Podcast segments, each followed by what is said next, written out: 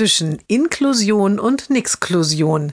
Jeden Montag eine neue Geschichte im Blog von Kirsten mal zwei. Heute nur vier Wochen durfte der Junge in der ersten Klasse der allgemeinen Schule bleiben. Dann geschah eine Katastrophe. Die Eltern hatten keine Chance, sich gegen die Umschulung auf die Sonderschule zu wehren. Das ganze Schuljahr war ihr Sohn jetzt dort.